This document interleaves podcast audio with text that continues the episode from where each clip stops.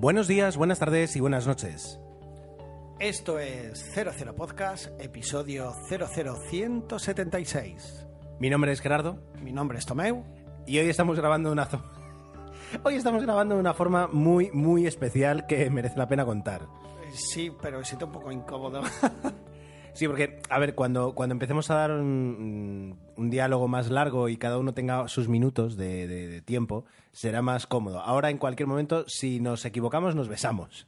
Talmente porque ha habido un pequeño problema con nuestra mesa de mezclas, que es la fuente de alimentación que se nos ha estropeado y hemos tenido que improvisar bastante bien, por cierto, y ya tenemos resuelto el problema, esperemos, para el siguiente, pero ahora hoy grabamos con un solo micro pegado a un USB y tenemos que acercarnos cada vez que hablamos. O nos besaremos o nos daremos un cabezazo, ah, no sé qué pasará. No sé qué es peor.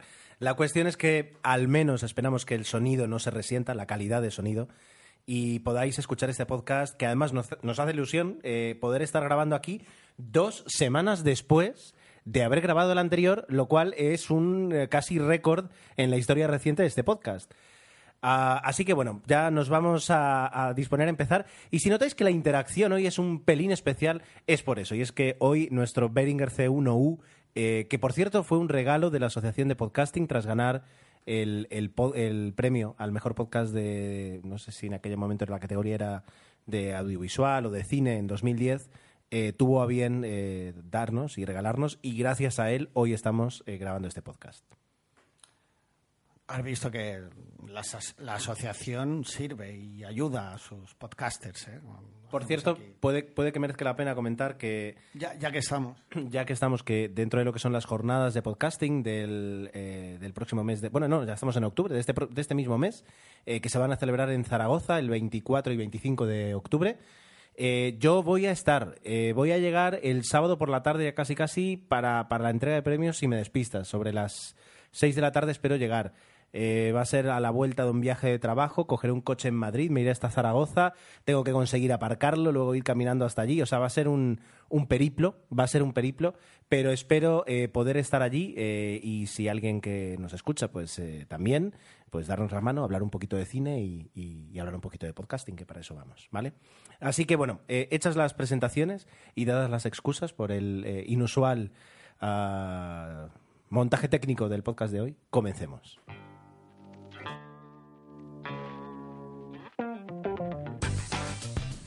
Bueno, puede que estemos grabando con un solo micro, pero las viejas costumbres no se pierden. Y en este podcast siempre empieza a hablar de cine eh, mi compañero Tomeu Fiol. O Tomeu Fiol, en Cataluña. Así que, Tomeu, eh, comienza con tu quincena. ¿Qué nos traes hoy? Eso es una serie. Eso que estoy viendo, porque hoy, como grabamos uno al lado del otro, estamos viendo lo que, lo que cada uno tiene en su ordenador. Eso es una serie, no, puedes hacer trampas. No, no, no iba a hablar de ella todavía, sino que estaba preparándome.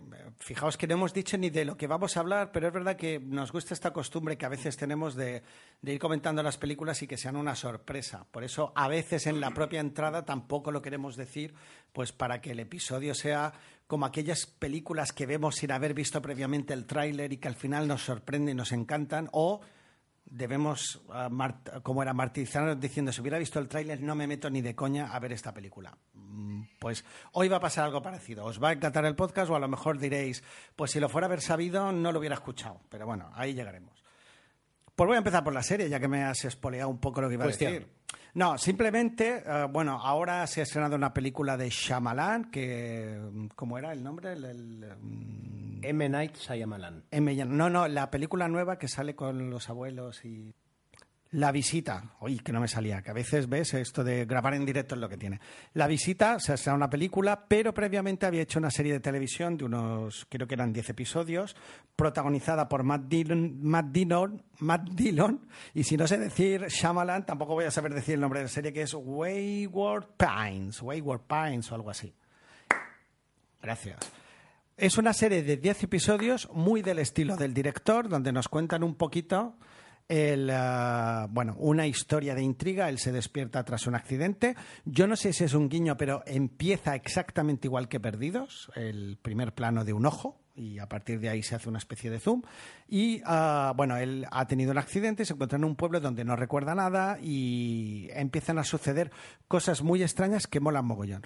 ¿Qué ha ocurrido con esta serie? Ha tenido muchos fans, muchos detractores, pero ha hecho algo que algunos han calificado de osadía y que de intentar innovar dentro del mundo de la serie, que es ofrecernos eh, perfectamente detallado el que el famoso misterio no al final de la serie, sino durante el desarrollo de la serie, dando a sobre todo a los primeros episodios muchísima información y en un momento dado una explicación clara y concisa de lo que está pasando. Con lo cual yo la recomiendo. Son 10 episodios, vas a saber todo ese misterio eh, que luego te va a gustar o no. A mí personalmente me gustó qué va a ocurrir en esa serie y luego es el desarrollo o el desenlace de la misma, donde le dedican ahí, pues, cuatro episodios. ¿Que es un poco de spoiler?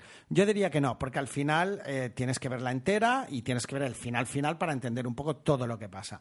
Pero no vas a tener esas series que empiezan a abrir hilos y empiezan y empiezan y empiezan. Nunca sabes si van a acabar. Yo creo que aquí él... Ah, Igualmente el final sí que puede proporcionar una segunda temporada o lo pueden cerrar. En el fondo te puedes quedar con el final perfectamente y si hay una segunda sí que hay ah, donde tirar, ¿no? Y eso me gustó. Al final parece ser que se ha cancelado, no va a haber una segunda, no ha tenido el éxito esperado, pero es una serie que yo he visto con mucho gusto, con la posibilidad de ver del tirón los 10 episodios, a lo mejor en una semana o dos te los ventilas y lo pasé muy bien.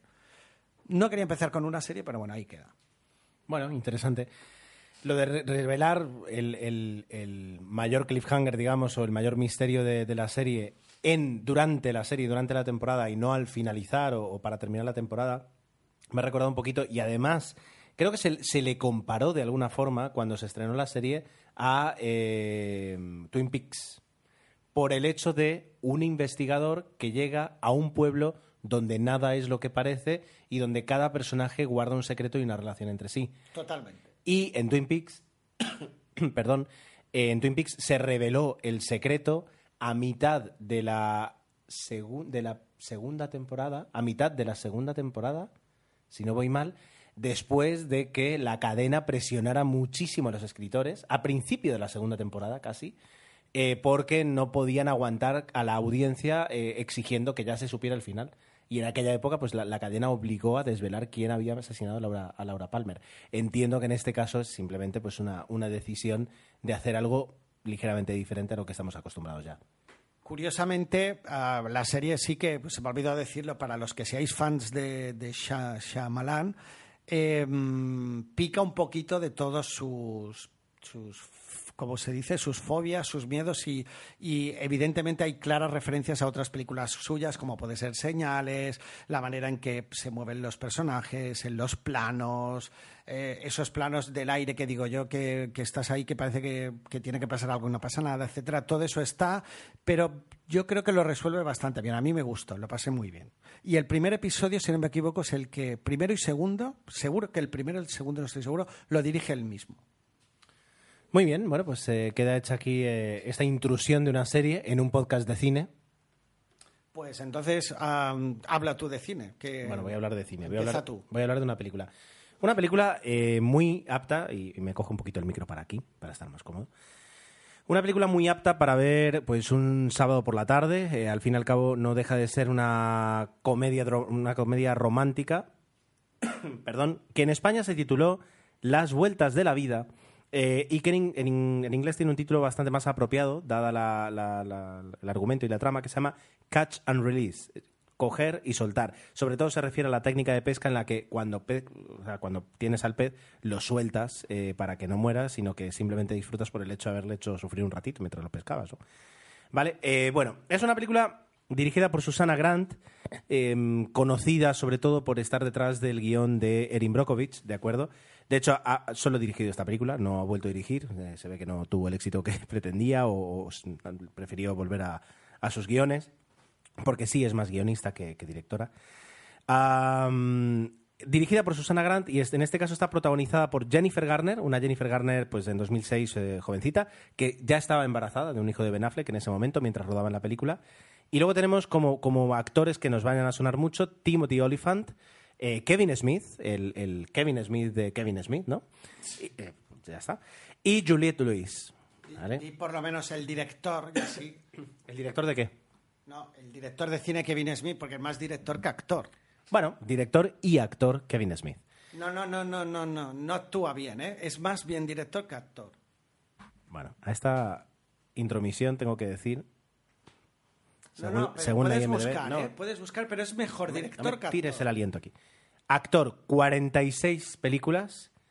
Director, No, no, sí, no, no lo cuestiono eso. director 25. O sea que es más actor que director. Que salió en La Jungla 4, por ejemplo. Bueno, perfecto. Como actor. La cuestión, bueno, es una película. mm, es una película, a ver, suave, es una película que, ya digo, mm, más apta para un sofá de un sábado por la tarde que no para otra cosa. Pero eh, lo bueno, lo positivo que tiene es que dentro de lo que es la película está bastante bien. Es decir, no, no, no decepciona y todavía se puede marcar dentro de una comedia romántica bastante aceptable. La historia, que es lo que te engancha un poquito, es eh, eh, comienza con la muerte del prometido de Jennifer Garner, ¿vale? Eh, comienza con la muerte, es decir, ella se, entera de la muerte, bueno, y a partir de ahí, pues, eh, eh, comienza todo lo que es el funeral y, saber qué, es lo que ha pasado, etcétera, etcétera. Bueno, además, bueno, una, una forma un poquito, casi casi diría divertida en ese aspecto.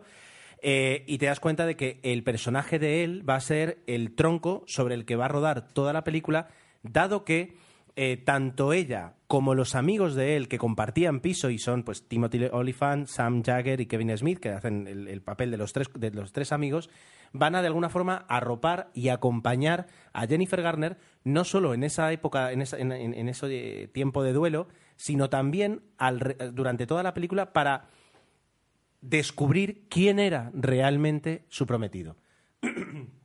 Es decir, eh, Jennifer Garner, el personaje de Grey, que es eh, Jennifer Garner, va, a conocer muchas cosas de su prometido que hasta entonces no había imaginado y que le van a sorprender y que le van a dece- decepcionar o le van a ilusionar. Es decir, va a pasar por, por una fase de realmente conocer con qué persona se iba a casar. Eh, y todo eso eh, va plagado de momentos divertidos, eh, momentos tristes, dentro de lo que es la tristeza de, de una comedia. Es decir, es, es un, es, un, es un paseo, ¿de acuerdo? Alrededor de, la, de lo que fue la vida de este hombre, que además todo el mundo quería, era muy apreciado, todo el mundo tenía buenas palabras de él, a pesar de cosas que, que luego van surgiendo y que, y que chocan mucho. Em, ya digo, es decir, tiene, tiene cariño, además está rodeado siempre un poquito con el, tema de la pesca, del pueblecito donde viven, de, de las amistades granjeadas a lo largo de los años, em, de esa simplicidad de una ciudad pequeñita, un pueblo pequeñito de Estados Unidos, y de un personaje que es el de ella que, que, con toda su, su tristeza tiene que afrontar cambios y tiene que afrontar eh, el- el- el- eh, todo lo, traumático que puede tener el estar a punto de casarte con alguien y a partir de ese momento que cambie tu vida radicalmente y que tengas incluso que hacer unos ejercicios para, para acostumbrarte a saber quién era esa persona.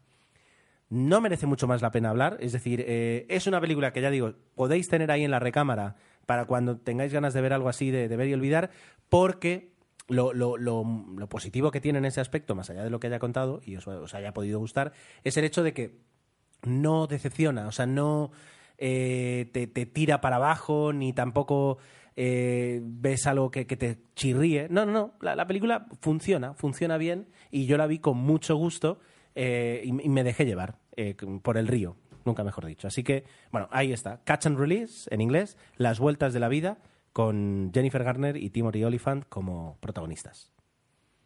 Bien, dicho esto, eh, tú ya veo que vas a hablar de. No, no, te la voy a destripar, pero vas a hablar de un hit del verano que yo debo reconocer que todavía no he visto eh, con toda la vergüenza que puedo tener. Es que creo que luego vas a hablar de, una película que, que- aún te va a hundir más en la miseria, pero no digo nada. Eh, me parece grave que no hayas visto ah, del revés. Emil Carr, eh, me di cuenta, lo vimos, yo personalmente lo vi tarde, nos hizo una especie de órdago de que teníamos que hablar sí o sí del revés, efectivamente. Tienes toda la razón, yo la había visto, en el episodio anterior se me fue, se me fue la olla, sinceramente, además mm, creo que por X motivos no la pudimos comentar y tal, pero yo la había visto. Voy a empezar por el final. La película es un absoluto 10. Un 10. La mejor película de animación de Pixar, no lo sé. Tengo muchas que quiero muchísimo, que por ejemplo Toy Story, eh, los, los Invencibles, ¿sí?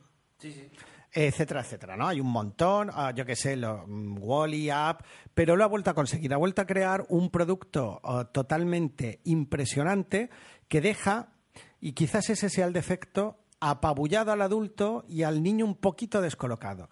Me parece una película súper difícil de entender, pero han buscado la manera de que el niño se lo pase bien, eh, además utilizan mucho los colores y la simbología, y el adulto flipe en colores y yo salí del cine temblando, Gerardo, temblando, el cuerpo a flor de piel porque había bebido una experiencia intensa emocionalmente, porque nos ponen al límite y tiene esa, esa incluso super escena que parece que que, no van a salir y, tal, y, todo lo que expresa a través de los sentimientos, bueno, para los que no lo sepáis, pero ya deberíais saberlo, eh, de alguna manera eh, se representa el mundo del cerebro humano a través de, de cuatro símbolos o cuatro colores, que es el miedo, la ira, la tristeza y la alegría. Estos cuatro personajes están en la mente de todo el mundo y con unas bolas de colores, pues un poco se van guardando en esos recuerdos, pues los recuerdos de color creo que era amarillo o naranja son los de la felicidad, los de color moradito son los de, de la tristeza y con eso se crean una peliculón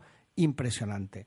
Yo no puedo hablar más que virtudes de la película, Disney Pixar lo ha vuelto a conseguir y um, eh, la música de Michael Cimino, que yo creo que eso aquí, Chiaquino, perdón, que, a Gerardo le, incluso le hará ilusión. Giaquino. Giaquino.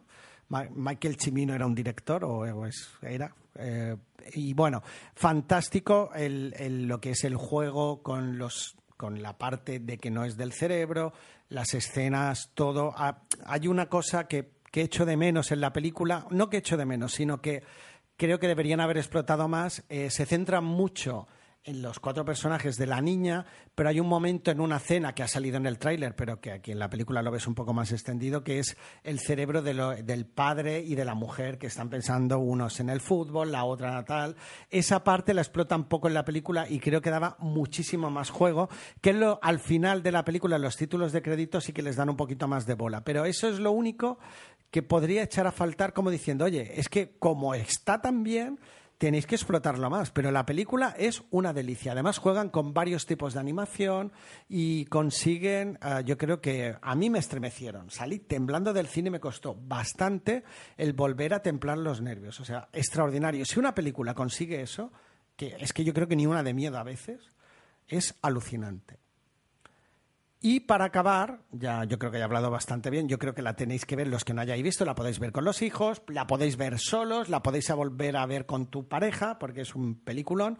Lo que no me gustó nada y me pareció un rollo infumable, y a lo mejor no estaréis, es el corto de antes, que es una especie de canción hawaiana con un volcán que, bueno, infumable. A mí no me gustó nada. Yo creo que es de los peores cortos de animación que he visto. Porque no me gustó la historia, no porque estuviera mal animada, porque eso al fin y al cabo se le ocurra un mogollón, pero no me gustó nada y esto es totalmente subjetivo. Pero bueno, eh, que acabaréis con un sabor de boca impresionante. Creo que muy poca gente, y ha habido gente, lo digo que no voy a ser categórico, no le va a gustar, pero ha habido gente que no le ha gustado y que me lo ha contado y digo, bueno, pues son maneras de ver, pero realmente espectacular. Cojo el micro. Vela, Gerardo. No, no, no. O sea, yo creo que pocas veces en, la historia de este podcast me has hablado de una forma tan contundente de una película tan especial en este aspecto, por ser de animación, por ser de Pixar, por tener la temática que tiene, porque yo que sé, podemos hablar de, otras eh, más, más ah, susceptibles de, alabar, pero, pero bueno, mm, no sé, o sea, ahora me siento eh, obligado a, verla y, a poder comentarla en el próximo podcast. Eh, me siento obligado, me siento, me siento mal, me siento mal en ese aspecto. Bueno, obligado también puede ser agradecido, ¿no? En brasileña era una broma, que me parece bien. No, no, y creo que con, no me quites el micro con tu hijo y yo creo que le va a encantar también, ¿eh? Yo creo que es una película que vais a disfrutar los, la familia entera, los tres.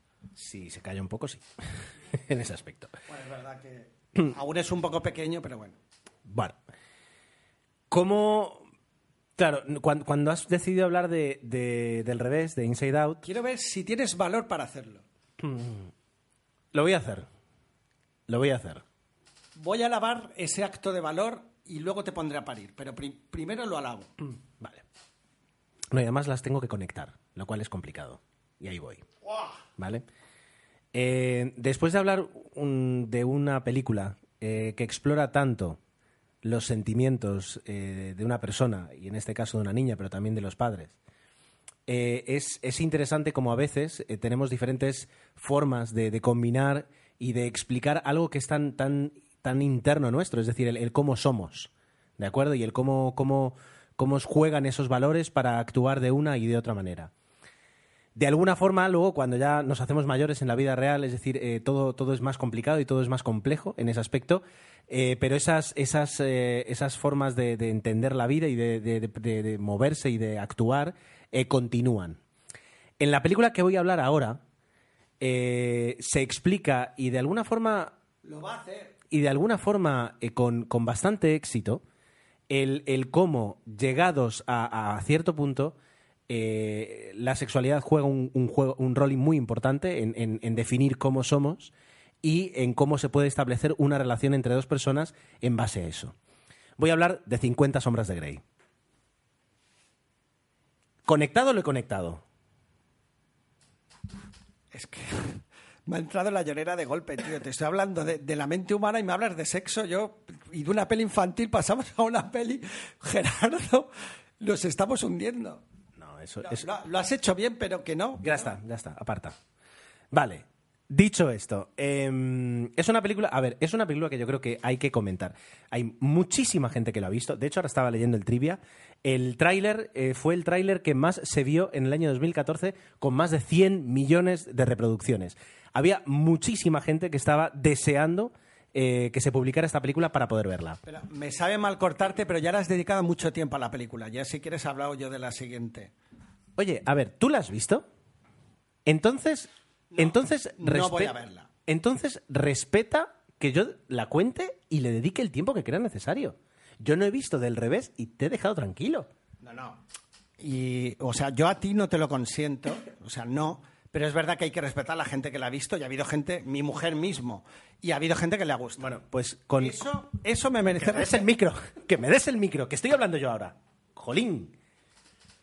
Eso primero, con todo lo que has dicho ya, has, eh, has, tratado muy mal a la gente que la haya visto. Y luego, eh, Dios sabe que tú te has tragado bodrios diez veces peores. Es verdad.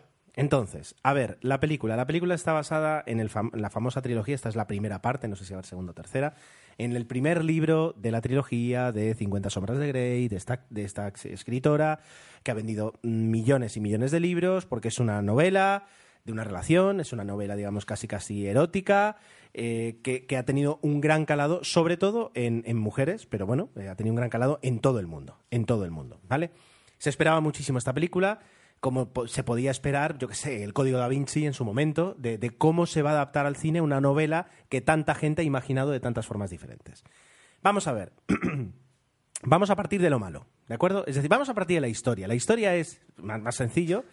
Eh, no digo que sea mala, pero es verdad que es lo más flojo. Es una historia eh, muy poco creíble en la que una chica universitaria, eh, no voy a decir del montón, pero sí decir muy, muy, muy común, es decir, sin... sin eso, no, no, no, bueno, pero quiero decir que no es no tiene ningún rasgo especial, ni una, ni una capacidad espectacular de nada, sino que es una chica universitaria, guapa, es eh, inteligente, es decir, todo eso, pero que no, no, es en sí un personaje em, eh, atractivo para el guion en ese aspecto. ¿Vale? Pues esta chica eh, se cita para entrevistar, por, por, por, justamente una casualidad, con un personaje mucho más de cine en ese aspecto, que es un veinteañero todavía, eh, dueño de un imperio empresarial, eh, guapísimo, atractivo, vamos, eh, espectacular. Un pijo. No, no, Tomeu, no, no es eso. Un pijo no tiene una empresa y un helicóptero propio. Un pijo tiene un Audi. No, no muchas, es decir, un, un millonario. Un pijo millonario. Estás intentando y no, no, no. Vale, no lo haré más.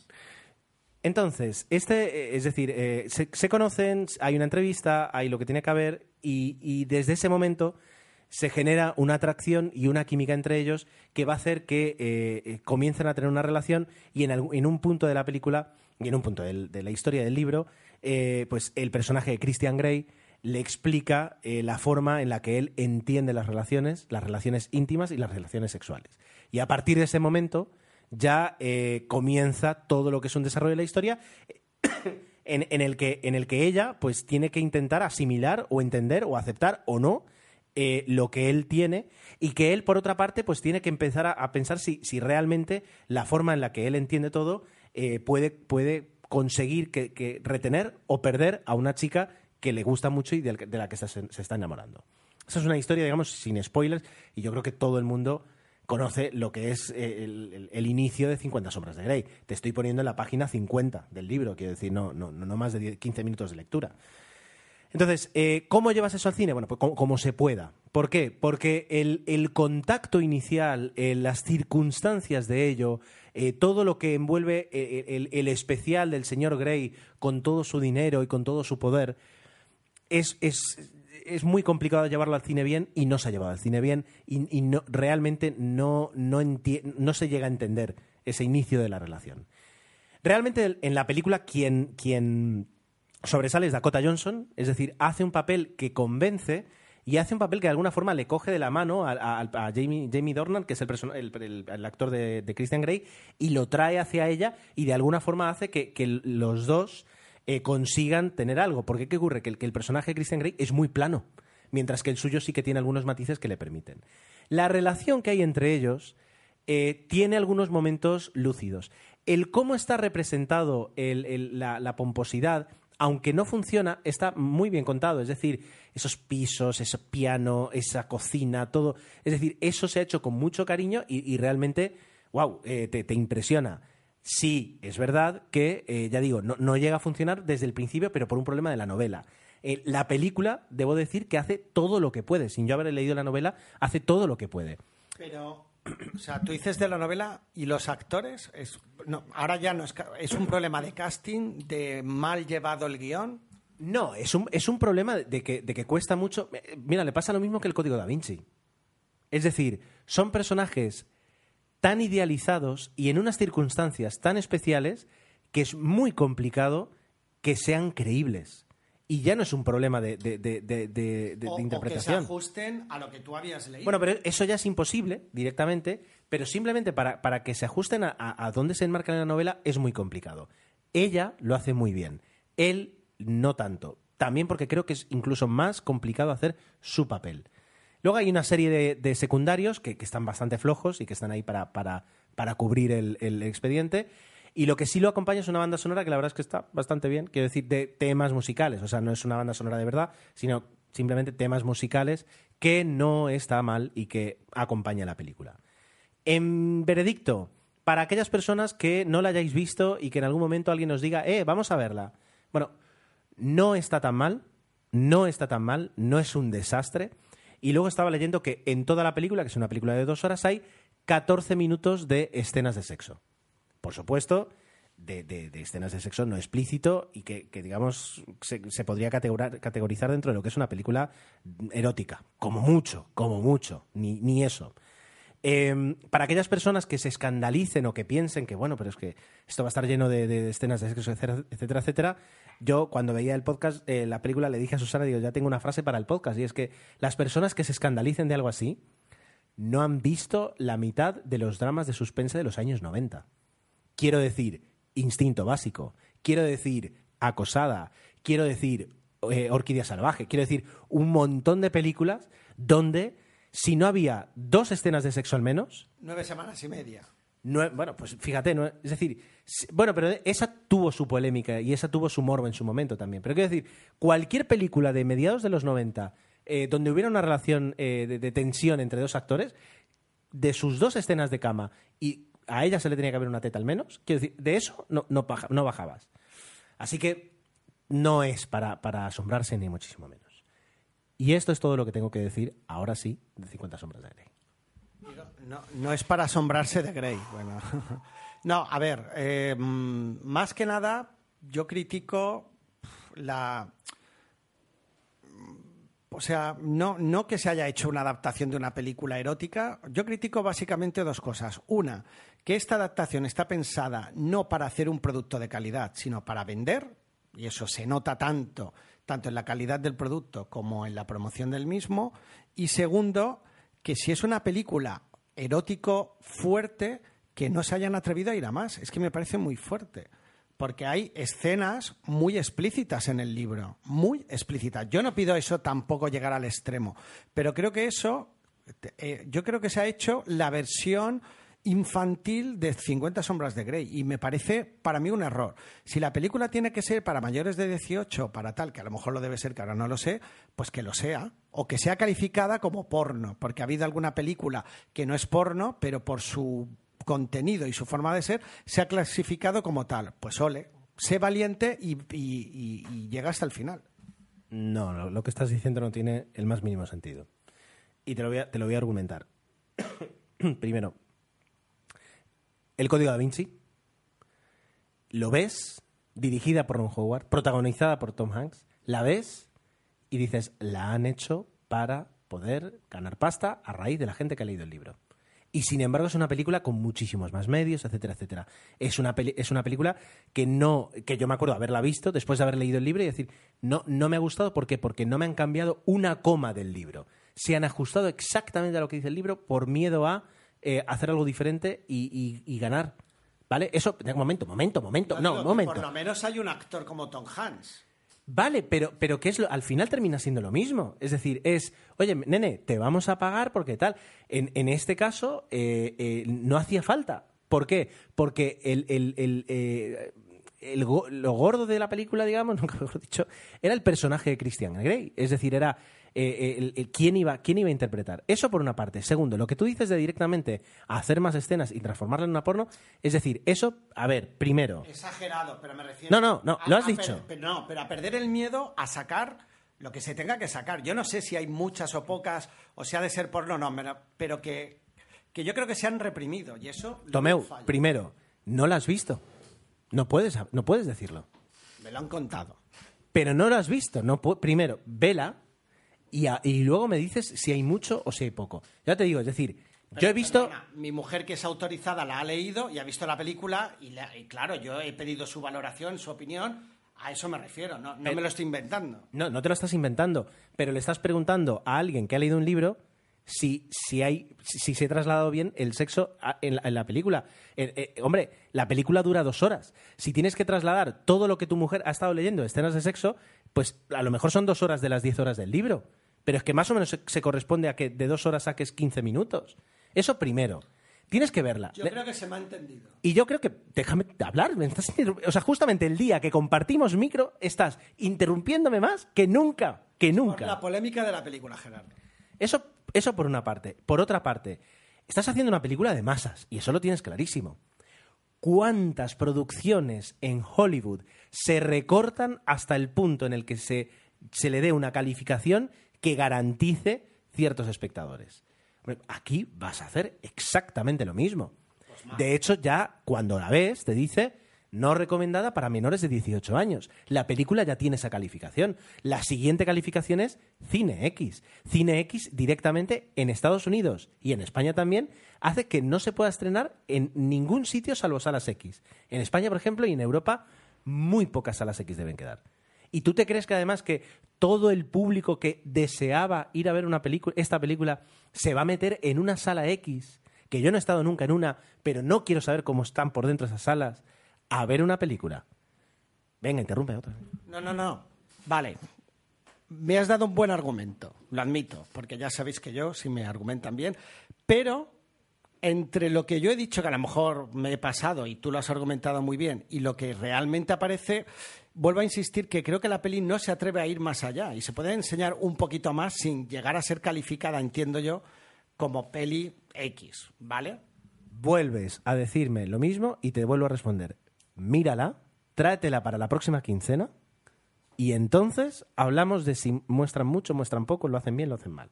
Porque estás agarrándote a y no la has visto. Y no la has visto. No lo puedes saber. Prefiero que los oyentes o los que escucháis dejéis vuestra valoración. Bueno, pues ahí queda dicho. Poco más puedo añadir ya de 50 sombras de Grey. Eh, bueno, aparte de que bueno, la, directora terminó peleada con, con la, con la escritora porque decía que se entrometía constantemente en cómo se debía producir la película, eh, que los actores parece que no quieren hacer la segunda parte o si lo quieren hacer quieren pedir toda la pasta que no han pedido para la primera. Así que, bueno, eh, vamos a ver si habrá una segunda parte. Yo la verdad es que no tengo ni idea de qué va el segundo libro ni el tercero. Eh, así que, bueno, ya, si algún día la hacen, pues ya la podremos juzgar. Vamos a tomarnos un respiro porque estamos sudando literalmente antes de continuar. Bueno, pues vamos a bajar un poco el tono y la verdad es que ha sido un debate apasionado, como hacía tiempo, y la verdad, aunque parezca que aquí nos tiramos los trastos, en el fondo nos encanta porque lo hacemos con mucho cariño y, aunque no lo parezca, con muchísimo respeto. Dicho esto, o lo que os comentaba, vamos a hacer, uh, os, quiero comentaros otra película francesa que, que, ya he visto dos veces desde que la vi, que me encantó y que también, yo estaba ya, ya habéis visto que estoy aportando un poco hoy la vena más sensible del episodio, y me refiero a la familia Bellier. Es una uh, película francesa del 2014 en la que nos cuenta la historia de una chica que vive con una familia donde el padre, la madre y su hermano son sordos y ella un poco es la única que es capaz de hablar y uh, se comunica con ellos a través de señales, pero supone un poco la persona que conecta a la familia con el resto del mundo, adquiriendo una importancia uh, vital para, para, todos ellos. ¿no? Está protagonizada por una chica que parece ser que ganó la voz en una de estas ediciones en Francia que se llama Lowen Emera y es una historia muy, muy tierna, muy bonita. Ya os he contado la premisa principal, pero resulta que ella uh, tiene una voz muy bonita uh, en el colegio.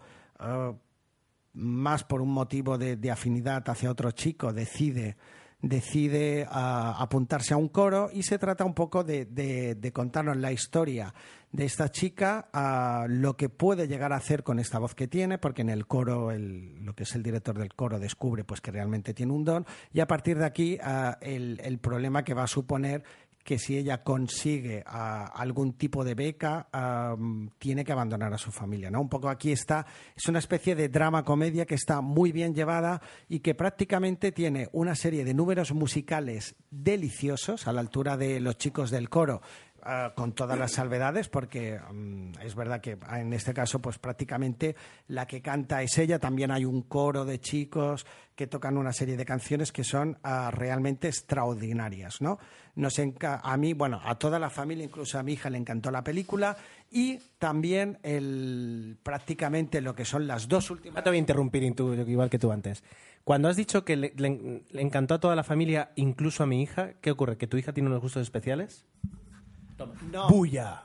Toma ya, no, porque puede parecer una película de esta, un drama que dices pues que el, la niña más joven pues no lo va a tolerar bien, no le va a gustar, porque ahora ya empieza a entender mi hija, la mayor, la de 12 años, y a mi hija de 7 también le gustó, pero a la mayor ya empieza a entender que no todas las películas acaban bien, ¿no? La, la época esta de Disney donde todo es happy, pues va viendo que no. Entonces, hay dramas que a lo mejor pueden ser un poco fuertes para ella, en este caso no, porque es muy light, es muy agradable de ver.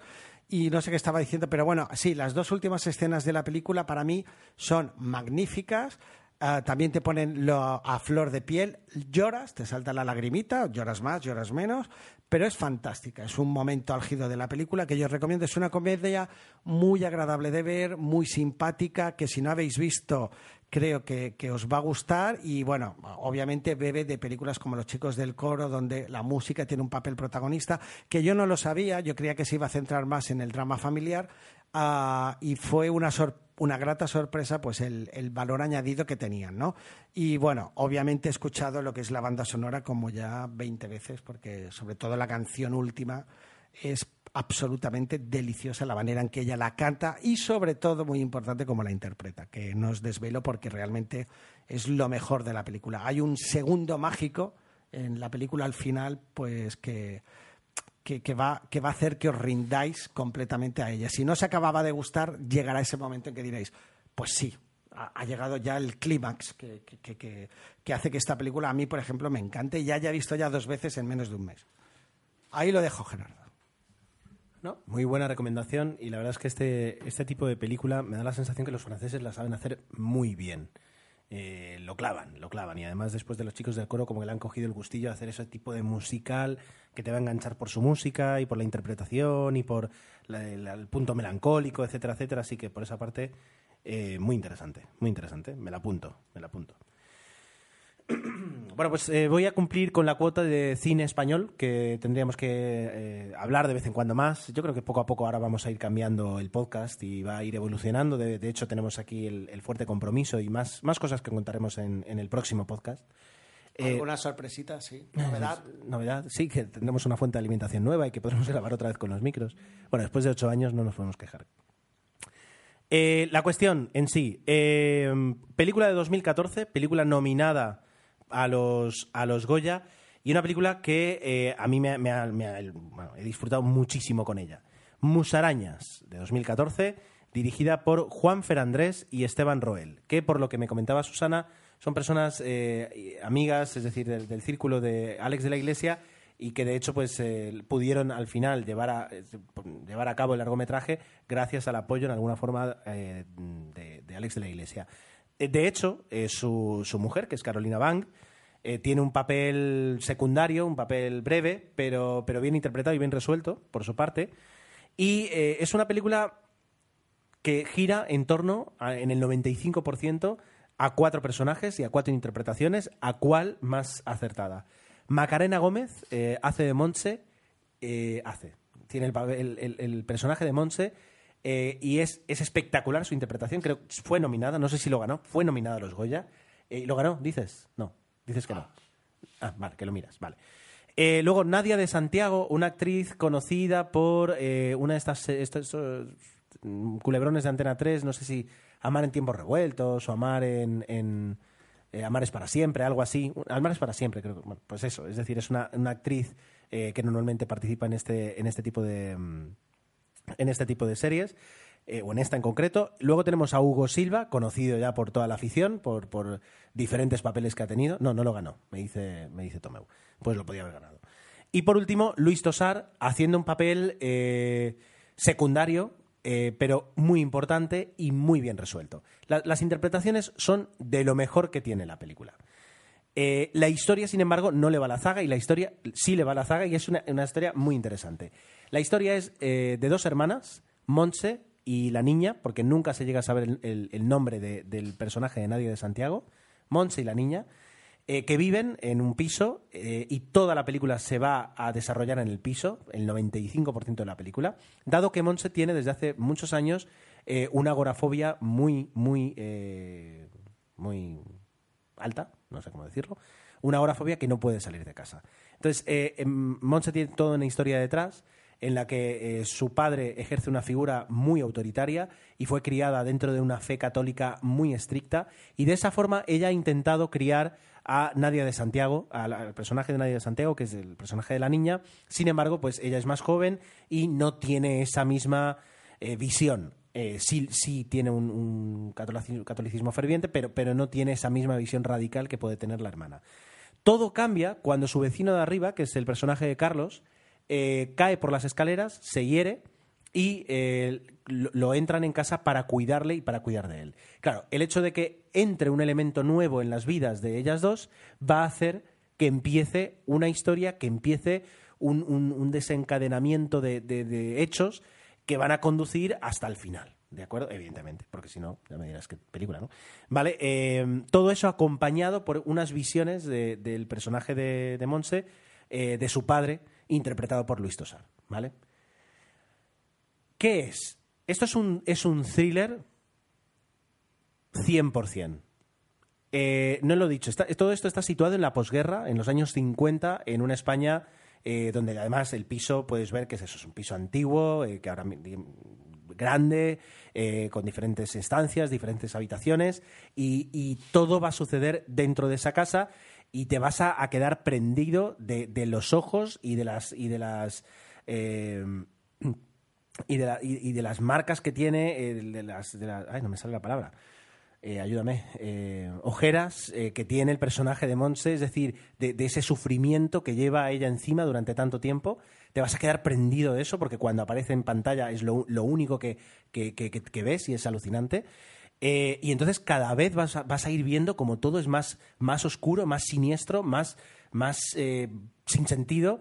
Y, llegará un momento en, en todo lo que es la conclusión de la película, que ya, sin hacer spoilers, os digo que es, es larga, es decir, no es un final abrupto, sino que es un final sufrido y un final eh, de estos así que, que, que, te tienen en tensión. Yo estuve en tensión muchísimo y termina la película y, te quedas alucinando y, disfrutas. Es un final que solo voy a decir que, que no nos va a dejar eh, quiero decir que, cierra bien, que cierra bien. Es un final de estos que dices, anda, y ahora, ¿por qué? No, es un final que cierra bien. Pero es, es alucinante. Es alucinante la película. Yo la disfruté muchísimo y, solo puedo más que recomendarla, recomendarla y recomendarla. Pues mira, entre tú y Luis, mi compi del trabajo, mm, casi me habéis convencido, porque me daba un poco, al ver el tráiler y el tono de la misma, un poco rollo misery, no sé si te acuerdas de aquella película en que el personaje era acosado por ella o por a quien la cuidaba y tal. Y la verdad es que me daba Kathy Bates, creo que era. Ahora, y Ed Harris. Ahora no estoy seguro, ¿eh? lo he lanzado ahí al aire, pero bueno, corregidme si no. Pues me daba palo un poco eso, porque el tráiler realmente ya me parecía tenso, pero veo que con vuestro razonamiento igualmente me, ha empezado a apetecer. Tiene, parece que tiene buena pinta. No, ya digo, merece la pena y, quien la vea, quien tenga ganas de ver un buen thriller, eh, bueno, va a disfrutar desde mi punto de vista, eh, desde, mi, gusto. Y ya está, así que Tomeu, venga, eh, vamos con tu cuarta y última. Pues ahí vamos. Ah, bueno, he dejado ah, uno de los estrenos más recientes para el final, para que así ah, era. Ahora estaba mirando y era Kathy Bates y James Caan, no era Ed Harris, pero bueno, pensaba que sí. Pero bueno, es una peli antiguilla de Stephen, una historia creada por Stephen, Green, eh, Stephen King perdón, y Rob Reiner.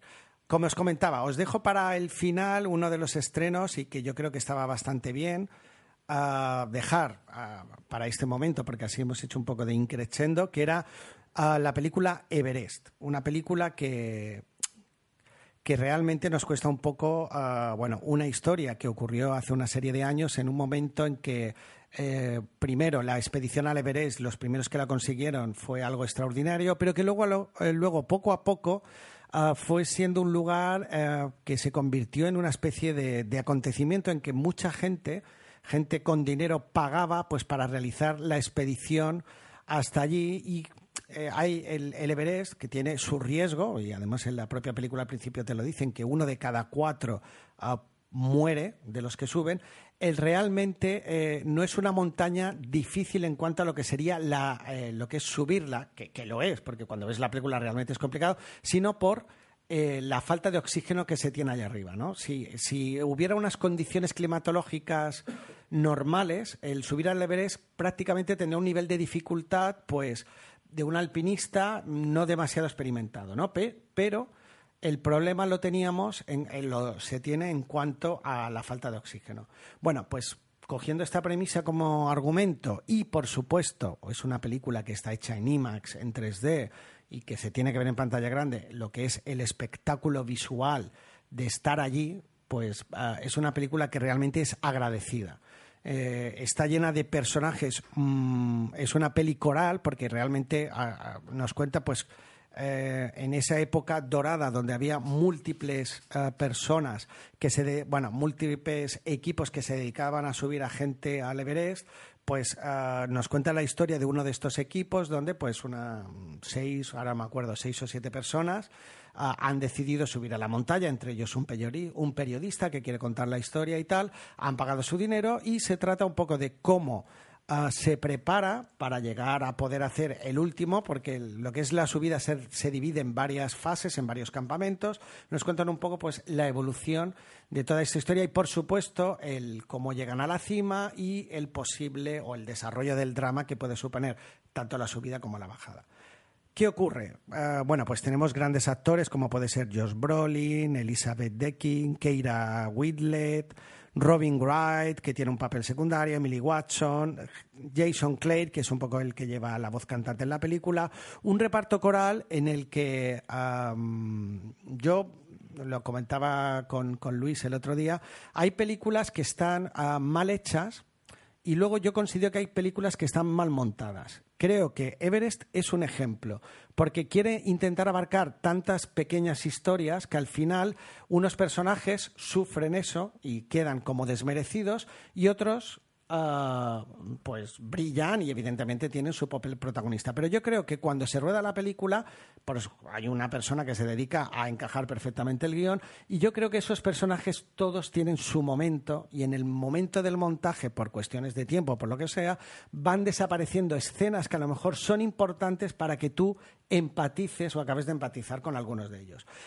Con lo cual, a nivel de interpretación, todos están correctos, pero unos brillan más que otros, pues precisamente por esto, porque no les dan tanta bola.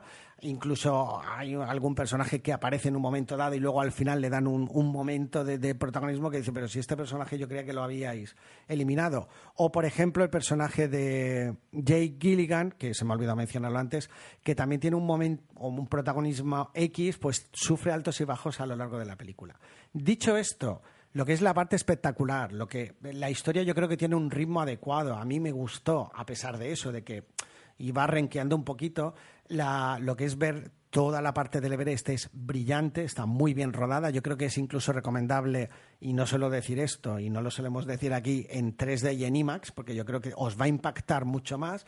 Yo la vi en, normal, sin, digital, y la verdad es que la aprecié muchísimo. Y dije, jolín, pues sí que me hubiera gustado al menos verla eh, en IMAX, no diré ya en 3D, pero bueno.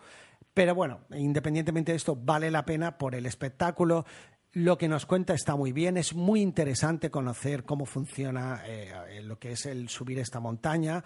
A mí me encantó, y en esto Hollywood lo borda, el cómo empieza la película desde el inicio, que te mete en Kanmandú, eh, las escenas del pueblo son extraordinarias, con unos planos aéreos súper chulos, y poco a poco te va metiendo en la atmósfera de la película. Eso yo creo que lo consiguen muy bien, y luego y creo que es lo que toca en esta película. Hay un largo desenlace, como tú has descrito, Musarañas. Me ha hecho gracia porque realmente en Everest pasa exactamente lo mismo. O sea, el desenlace aquí es como tiene que ser, porque es dramático, es duro, es complicado y está muy bien llevado. Yo en ese sentido me gustó. Es una película con altos y bajos que yo creo que adolece un poquito de querer abarcar demasiado en cuanto al tema de los personajes, pero que la parte espectacular, yo creo que esa la cuentan bastante bien. Y ahí lo podemos dejar. Muy bien, muy interesante. Por cierto, ahora me acuerdo que hace este verano pude ver una película que tú comentaste hace meses, que es la de La Huida. No, ¿cómo era? La de este grupo de, personas que escapan de un gulag en Siberia y recorren todo, todo el desierto hasta... la, voy a comentar en, próximos podcasts porque la verdad es que me, es, es, toda una película. Me ha recordado un poquito eso, las condiciones extremas. sí. Disculpad, demasiado bien me ha oído este podcast con, un solo micro y que además resfriado, pero bueno, la, tos a veces es imposible. Bueno, pues venga, vamos a, vamos a... ¿Qué dices? No. ¿Qué? Que hay que comentar un tema. No, tu última película, perdón. Vale, sí, mi última película, si no te importa, ¿eh? Pues yo ahora ya iba directo a la última. Queríamos comentar una noticia, pero dejamos para el final. ¿Me dejas? ¿Sí? Un poquito de distancia. Sí, sí, sí. Vale. Sí. Bien, em, La familia Adams, la tradición continúa. Es una película que del otro día cayó y la recuerdas de haberla visto alguna vez en los 90 y de haberte olvidado después de muchos años. Entonces, de alguna forma es, es, eh, casi romántico volver a reencontrarte con, una película que, que, a mí me pilló, pues mira, en el 93 yo tenía 12 años y que yo pude ver, pues, pues entre 12 y 14 años, ¿no?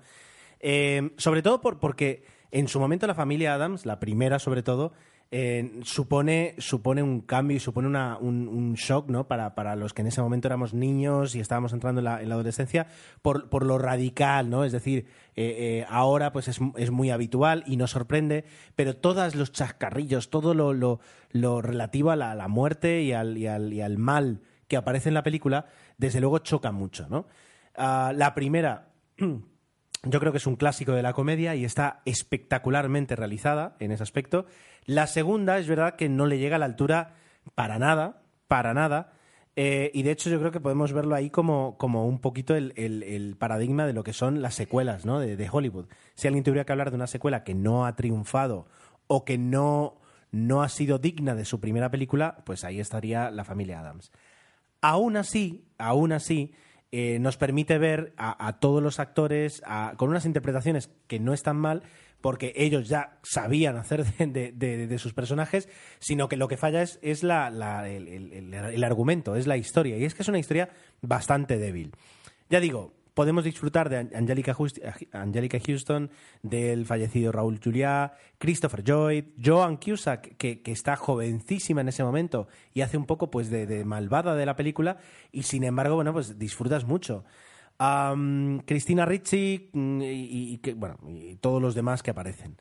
A ver, em, la he traído aquí porque, porque me, despertó un poquito de nostalgia en, lo, que, lo que era en ese momento en las, las comedias donde con muy poquito ya te podías presentar a Hollywood, muy poquito, muy poquito para, para los ojos de ahora, ¿no? Comparado con las superproducciones que necesitarías en cuanto a efectos, en cuanto a si tuvieras que... Sin embargo, aquí ves pues al personaje Cristina Ricci ahí con un vestidito y, mucho maquillaje y ya, ya está. Es decir, no hace falta eh, adornar. La casa es como es, eh, te ponen todas las cosas que son de cartón piedra y tú te lo comes tranquilamente. Yo no sé incluso hasta qué punto ese puntito de cutrez que tiene no es sino un, homenaje y una herencia a lo que era la serie de, de la familia Adams original de los años 60.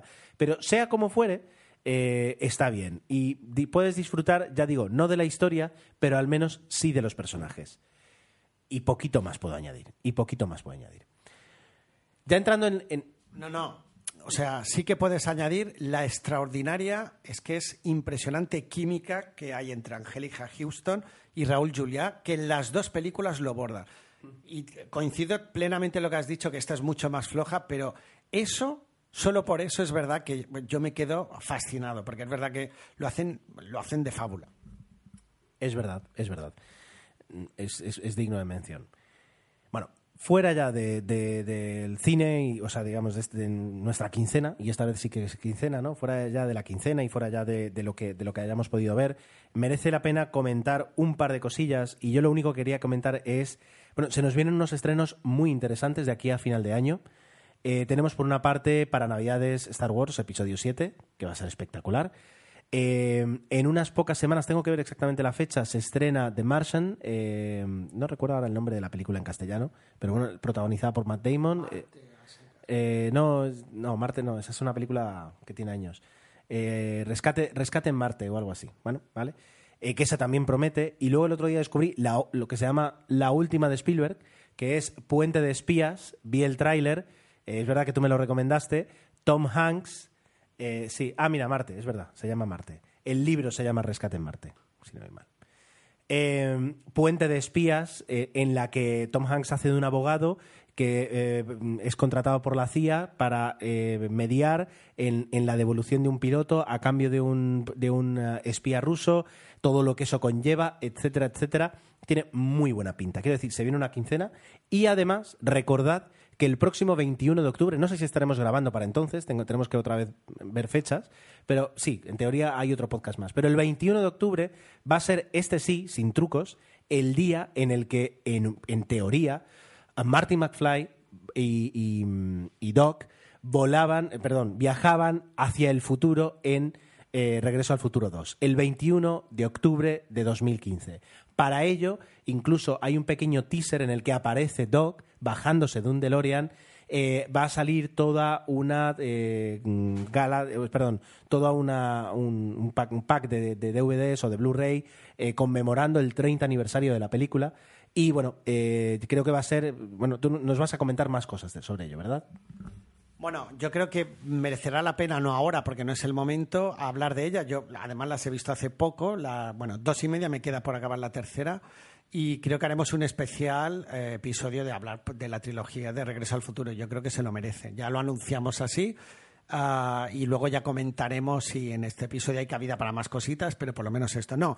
Decir que en Mallorca, hablamos aquí, yo no sé si hay más actos en el resto de España, lo vamos a celebrar un poquito ah, bastante bien porque los amigos de la Asociación de Amigos de la Ciencia Ficción se han currado un evento para el día 24 de octubre, en sábado, en los cines Cine Ciutat de Corchodot, donde se van a proyectar la primera y la segunda parte, mm, lamentablemente o no, en versión doblada, y van a acompañarlo con una serie de actos de, bueno, va a haber una exposición, conferencias, material sobre la película, una, un baile, una fiesta, todo con un caire también altruista, parte de la recaudación pues va a ir destinada benéfico, que no me sabía la palabra, a fines benéficos y, yo creo que merece la pena, bueno, aplaudir la iniciativa que tienen año tras año los de amigos de la ciencia ficción que, que se le ocurran muchísimo y en Mallorca no tenemos oportunidad de tener una, una super, super mega exposiciones con,